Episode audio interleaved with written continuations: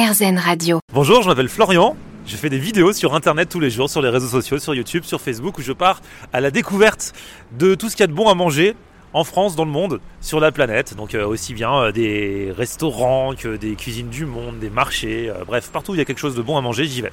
Et donc c'est ce qu'on appelle un influenceur food. Comment on devient influenceur food Il n'y a pas trop de secret, faut se lancer tout simplement. C'est à la portée de tous, de base, de prendre un téléphone portable, de se filmer, d'aller euh, filmer ce qu'on a envie de montrer. Donc en l'occurrence, moi, c'est plutôt ce qui se mange.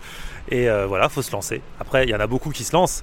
Et il faut essayer d'émerger sur la planète euh, YouTube, Facebook, Instagram, TikTok, ou que ça, c'est ça le plus dur. Alors justement, euh, ce qui a fait le secret de ta réussite, je tutoie parce qu'on se connaît, euh, c'est le fait que bah, tu restes quelqu'un de positif. Et c'est pour ça que je suis venu tendre mon micro aujourd'hui pour RZN Radio. Qu'est-ce qu'il y a de positif justement euh, dans le fait euh, comme ça d'aller tester des restaurants et de se filmer? C'est surtout ouais, aller tester, puis aller rencontrer les gens euh, qui font ce qu'ils ont envie de, de partager avec nous. Les restaurateurs, la plupart quand même, c'est un métier passion, vu tout ce que ça implique comme sacrifice dans sa vie euh, personnelle, les horaires et tout ça. Donc en général, ce sont des gens vraiment qui ont la passion. Certains qui ont fait euh, un parcours euh, plus cl- classique, qui ont fait des écoles de cuisine, écoles hôtelières, ainsi de suite. Mais il y en a aussi beaucoup dont le rêve est d'ouvrir un restaurant et qui sont autodidactes, qui se sont formés par eux-mêmes et qui arrivent parfois à nous proposer des produits aussi bons, même parfois meilleurs que des gens qui ont fait des écoles de restauration parce qu'en fait, ils sont pas formatés tout est possible pour eux. Ils disent ah bah tiens je vais essayer ceci avec cela. Quelqu'un qui a fait parfois une école euh, de restauration se dit ah bah non ça ça se fait pas, c'est pas dans les codes et tout ça.